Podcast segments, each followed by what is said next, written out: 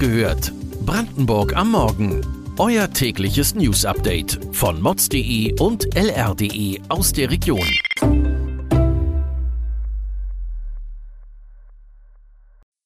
Guten Morgen an diesem 25. November.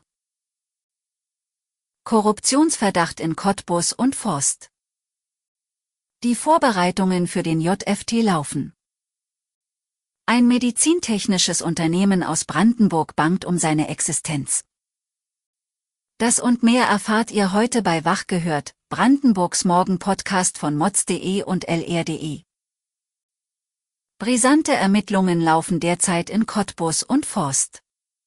Es gibt einen Korruptionsverdacht gegen Mitarbeiter der Verwaltungen, denen die Staatsanwaltschaft Neuruppin nachgeht. Die Untersuchungen ziehen ihre Kreise bis ins Cottbusser Rathaus und in das Landratsamt in Forst. Der Vorwurf lautet, dass Aufenthalts- und Arbeitserlaubnisse für Arbeitskräfte aus Staaten außerhalb der EU in Brandenburg, Berlin und Sachsen gegen Geld ausgegeben wurden. Auch eine Cottbusser Baufirma soll involviert sein. Zoll- und Landeskriminalamt haben Büros beider Ausländerbehörden und der verdächtigen Firma deshalb durchsucht. Welche Konsequenzen die Ermittlungen nach sich ziehen werden, ist bisher noch unklar. Der betroffene Mitarbeiter im Landratsamt soll nach inoffiziellen Informationen vom Dienst vorerst freigestellt worden sein. Um Geld geht es auch in unserer nächsten Meldung. Transformation ist aktuell ein wichtiges Thema in der Wirtschaft, auch in Brandenburg. Produktionen sollen klimafreundlicher werden. Ein wichtiges Instrument, das bei der Umsetzung helfen soll, ist der JTF, auf Deutsch, der Fonds für den gerechten Übergang. Er wurde von der EU aufgelegt und soll Unternehmen direkt beim klimafreundlichen Umbau fördern. Nun steht aber die Frage im Raum, wo und wann Unternehmen die JTF-Mittel beantragen können. In Brandenburg laufen dafür derzeit noch die Vorbereitungen. Es wird eine Richtlinie für die gewerbliche Wirtschaft erarbeitet. Bis Ende März 2023 soll es dann technisch möglich sein, einen Antrag bei der Investitionsbank des Landes Brandenburg stellen zu können. Verantwortlich dafür ist das Wirtschaftsministerium von Jörg Steinbach.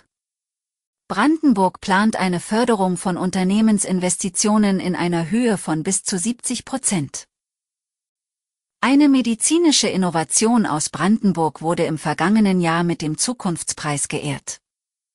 Die Firma Pentracor aus Hennigsdorf hat ein Verfahren entwickelt, das bei akuten Herzinfarkten, schweren Corona-Verläufen und möglicherweise auch anderen Erkrankungen wie Blutvergiftungen hilft. Doch jetzt scheint der Firma das auszudrohen, obwohl die Zahl der anwendenden Kliniken wuchs. Doch in diesem Jahr brachen die Umsätze ein. Ein Grund war die Omikron-Variante, die seltener zu schweren Corona-Verläufen führt. Zusätzlich haben Kliniken Schwierigkeiten, die Kosten zu erstatten. Ahmed Sheriff, der Inhaber von Pentracor erhält nun Unterstützung von Ärzten, die an die Relevanz und Wirksamkeit des Verfahrens glauben. Gemeinsam arbeiten sie daran, der Firma weiterhin finanzielle Sicherheit zu ermöglichen.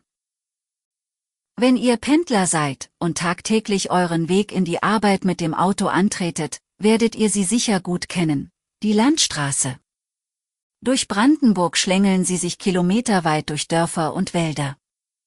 Doch wie gefährlich sind die Verbindungsstrecken? Auf der B87 in Richtung Leipzig gab es innerhalb weniger Tage gleich zwei schwere Verkehrsunfälle, bei denen zwei Menschen ums Leben kamen. Ein Pkw-Fahrer kam kurz hinter Eilenburg von seiner Fahrspur ab und stieß frontal in einen Sattelzug mit Anhänger. Der Pkw-Fahrer verstarb noch am Unfallort. Erst einige Tage zuvor ereignete sich auf der gleichen Landstraße ein ebenfalls tödlicher Unfall.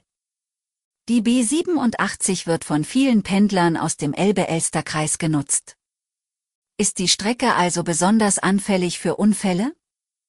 Nein, lautet die Antwort der Polizeidirektion Leipzig. Die Unfälle hätten sich an unterschiedlichen Stellen der Bundesstraße ereignet, daher bestehe kein Zusammenhang. Zudem beinhalte die Straßenführung alle erforderlichen Markierungen sowie Beschilderungen und sei in einem ordnungsgemäßen Zustand. Der wichtigste Punkt, um Unfälle zu vermeiden, sei verantwortungsbewusstes Verhalten. Weitere Details und Hintergründe zu den heutigen Nachrichten lest ihr auf mods.de und lr.de. Wir versorgen euch jeden Tag mit frischen Informationen aus der Region. Am Montagmorgen hört ihr wieder die nächste Folge Wach gehört, Brandenburg am Morgen. Kommt gut in den Tag.